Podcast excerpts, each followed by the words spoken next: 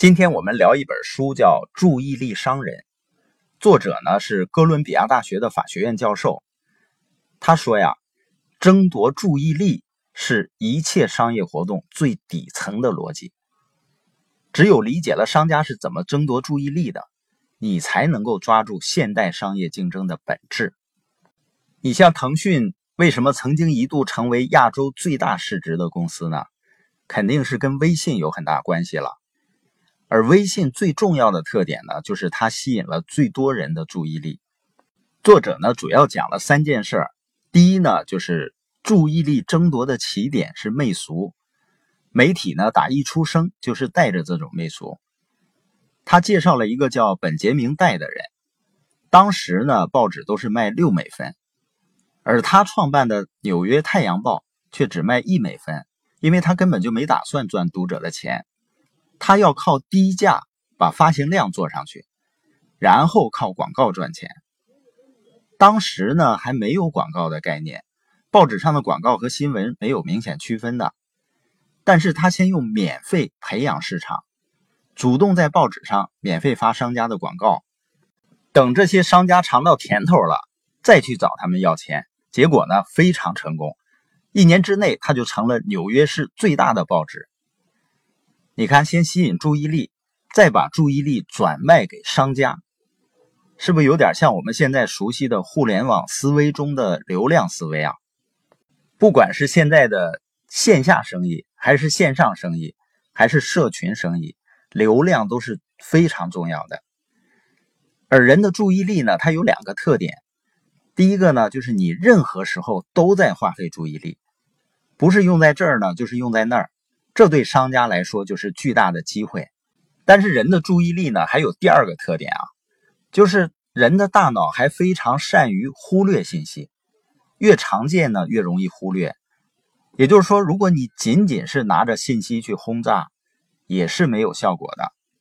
所以呢，为了吸引大众的注意力，媒体、广告主、观众就开始博弈了。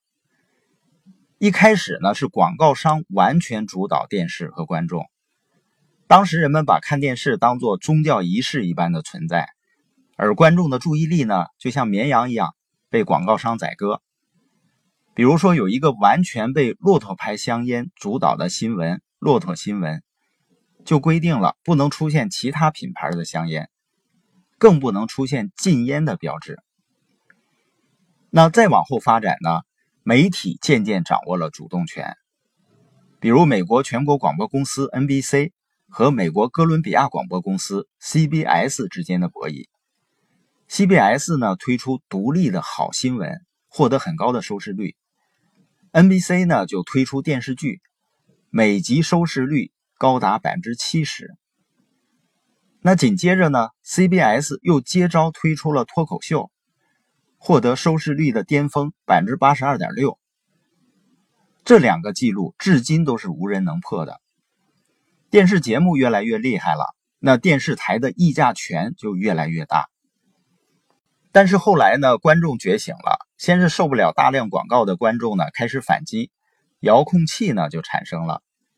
后来又有观众发现呢，知识问答真人秀比赛作假，选手答案呢往往是提前背下来的。所以就更加愤怒了，所以后来广告啊就不得不越来越精彩，各种专业电视台也开始百花齐放，直到呢进入互联网时代。